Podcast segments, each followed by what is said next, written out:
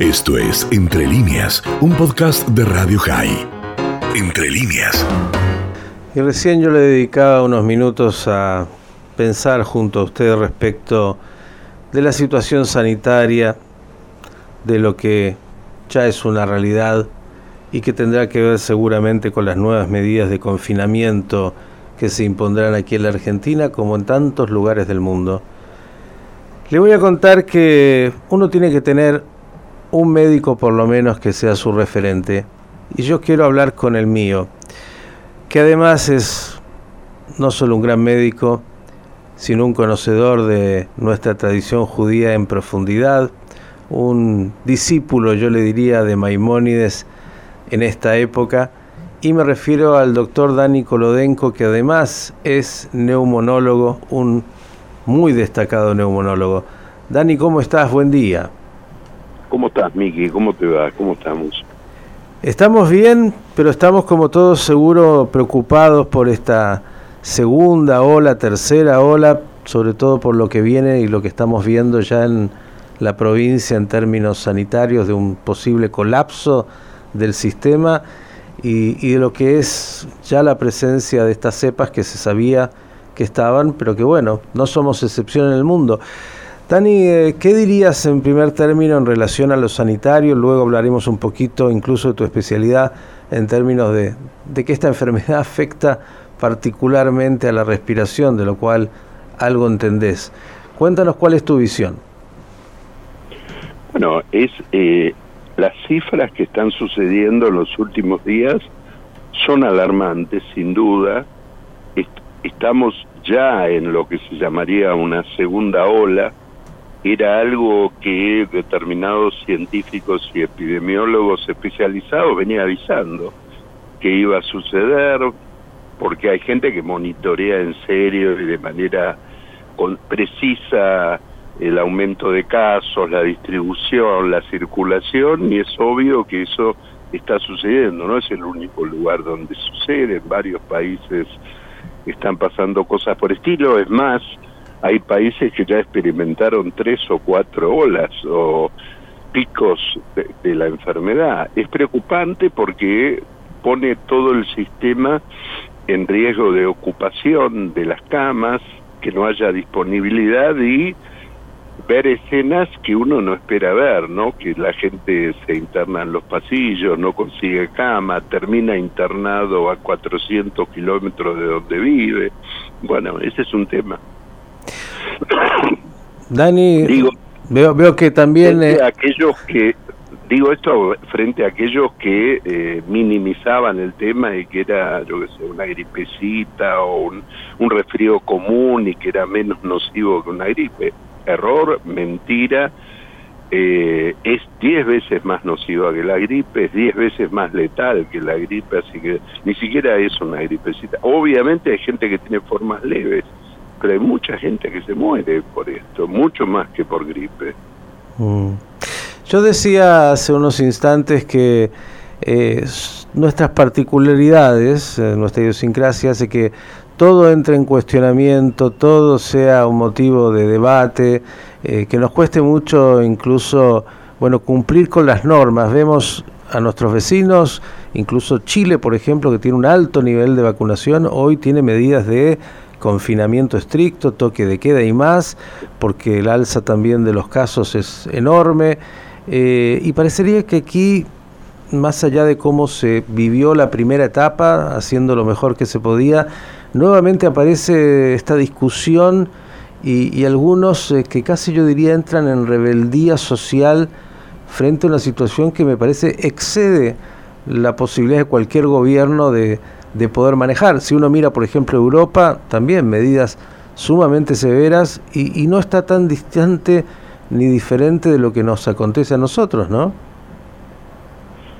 No, bueno, yo creo que acá hubo una especie de la, la pandemia en la Argentina exacerbó muchas cosas que no estaban tan visibles o tan exacerbadas, las exacerbó, las puso en evidencia, las reveló y me parece que eso jugó en contra. Hay mucha gente, hubo mucha gente negando la gravedad de la situación, diciendo de que queremos ser eh, gobernados por infectólogos y que había una infectadora, todo ese tipo de discurso, que es un discurso básicamente canalla e ignorante, eh, estimuló a mucha gente a pensar de que había una especie de segunda intención o una intención aviesa de infectar a la gente o que la gente se muera o que no, no era tan, o lo contrario, que no era tan importante, pero nos tenían retenidos en nuestras casas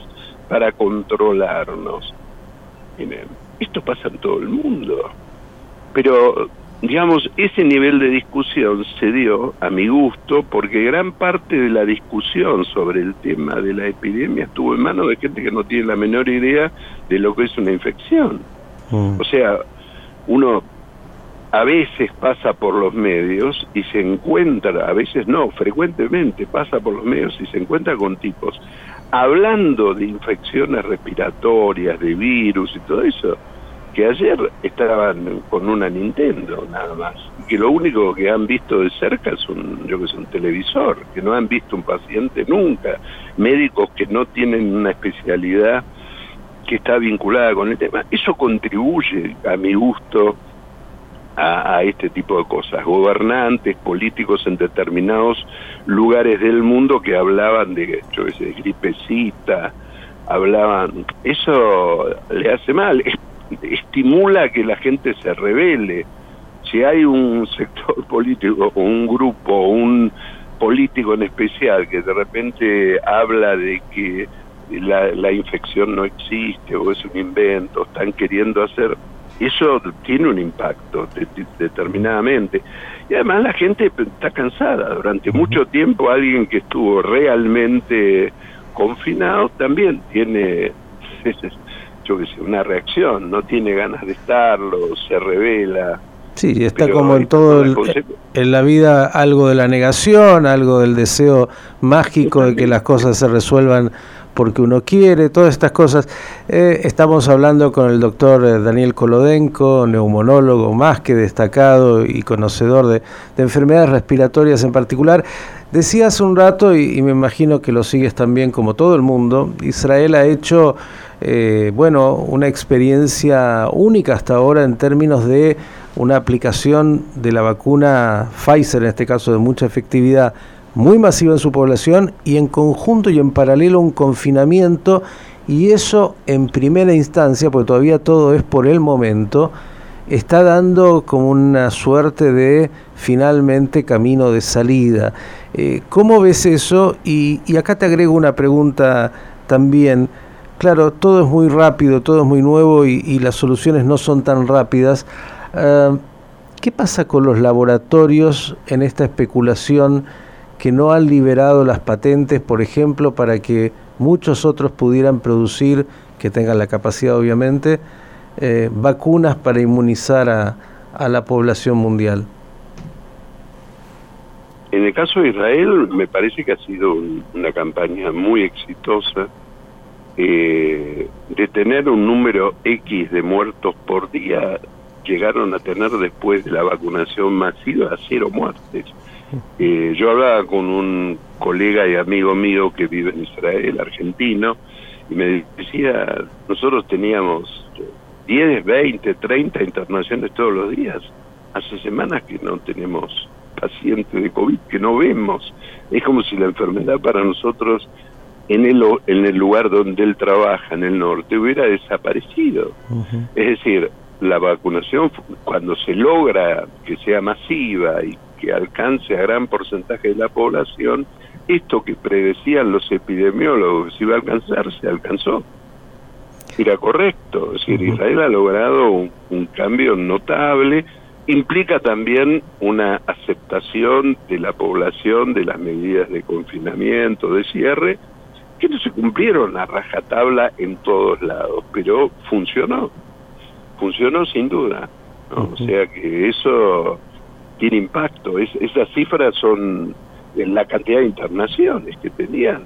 Prácticamente cayeron a pico las internaciones, o sea, casi muy poca gente es interna. Hay internaciones, sí, pero por casos leves. La vacuna no previene que uno, ninguna vacuna, ni la Pfizer, ni la Sputnik, ni la Moderna, ninguna previene que uno se infecte 100%, no hay ninguna vacuna 100% efectiva. Es más, las vacunas de la gripe no tienen esa efectividad, tienen un 80% de efectividad. Estás vacunado. Hay gente que me dice, doctor, yo me vacuné de la gripe y me pesqué una gripe. ¿Cómo puede ser? Bueno, primero usted se puede infectar, hay un 20% de, de, de virus que no están protegidos por la vacuna. Entonces, esos virus pueden afectarlo y producirle una infección pese a que usted está vacunado. Esto pasa con la gripe, de la cual no se habla tanto. Eh, ¿Uno se puede infectar teniendo la vacuna? Sin duda que sí. Eso no me cabe ninguna duda. Tenemos un ejemplo en el presidente Fernández, digamos, para, para ponerlo bien cerca. ¿no? Si se hubiera vacunado con la Pfizer, podría haber pasado exactamente lo mismo. O sea, ninguna vacuna tiene un 100% de evitación. Lo que evita la vacuna, y que me parece a mí que es la clave del asunto, es el desarrollo de formas graves que te terminen llevando a, a la internación, especialmente en terapia intensiva, de la muerte que provocan una neumonía grave. Eso con las vacunas prácticamente no sucede, es extremadamente infrecuente. Bien, dos últimas y agradeciéndote como siempre. Una, esto que te preguntaba respecto de las patentes, porque hay cierto juego de intereses, eh, me parece, económicos, geopolíticos, que están dando vuelta y que no colaboran a avanzar rápidamente y por otro lado, ¿qué, ¿qué, es lo que estás viendo para los próximos días en, en, las medidas que, que, se deban tomar? Bueno, en primer lugar hay que entender que los laboratorios de, de farmacéuticos juegan con la misma regla de juego que el capitalismo, ¿no? O mm. sea, vende donde es eh, eh, productivo hacerlo y no vende, no o limitan esa venda donde no rinden los réditos que se esperan. O sea, esa lógica existe.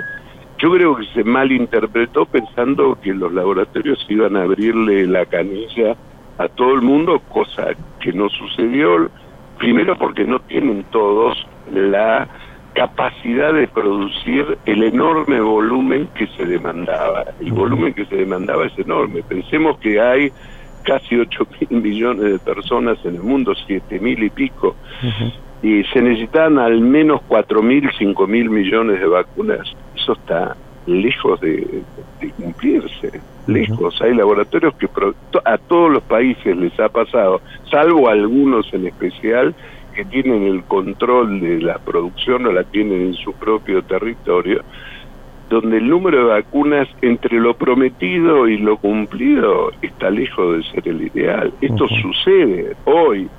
Las patentes no han sido liberadas, o sea, la liberación de patentes significa que cada lugar en el mundo, cada país, eh, tiene acceso a cualquier patente y las puede producir en su propio territorio. Pero eso implica también un cambio tecnológico. Para producir vacunas en la Argentina necesitas tener una estructura. Vos me decís, no, pero está la planta tal en tal lugar o está... No, hay que reconvertirla. Hacer vacunas no es lo mismo que, que hacer un, yo qué sé, eh, papel. Implica un nivel de tecnología muy avanzado. Vos tenés que reconvertir algo y además producir para 100 millones de personas o para 40 no es lo mismo que para mil tenés que tener no una, sino varias plantas o, extender tu planta de manera notable, por 10, por 15, y eso no se hace de un día para el otro, no es tan sencillo. Bien, ¿qué le recomienda, ¿qué le recomienda el doctor Colodenco al oyente eh, para lo que viene? Bueno, cumplir a rajatabla las normas que están en vigencia. Barbijo siempre, menos estando en la casa, pero fuera de la casa uno no puede salir sin barbijo, tiene que estar usándolo permanentemente, distanciarse, mantener la distancia de dos metros, lavarse permanentemente las manos. el barrillo tiene que cubrir desde la barbilla hasta la nariz. Esto es fundamental, fundamental, cumplir esas medidas a rajatabla. Y si hay medidas de restricción, bueno, hay que acatarlas, es por la salud, son medidas que han demostrado ser saludables. Bien. Hay lugares en Europa que siguen manteniendo restricciones de circulación, cuarentena, cuarentena restringida hace meses. Bueno, digamos, no es lo que uno espera, pero no hemos llegado a vacunar muchísimas personas. Estamos vacunando, sí, se ha vacunado mucho más. Hay más de 4.400.000 vacunas aplicadas, pero bueno, falta más, falta. Y la única manera de protegernos es de eso, no, es, no hay ninguna droga mágica, ningún spray mágico, nada de eso por ahora demostró funcionar.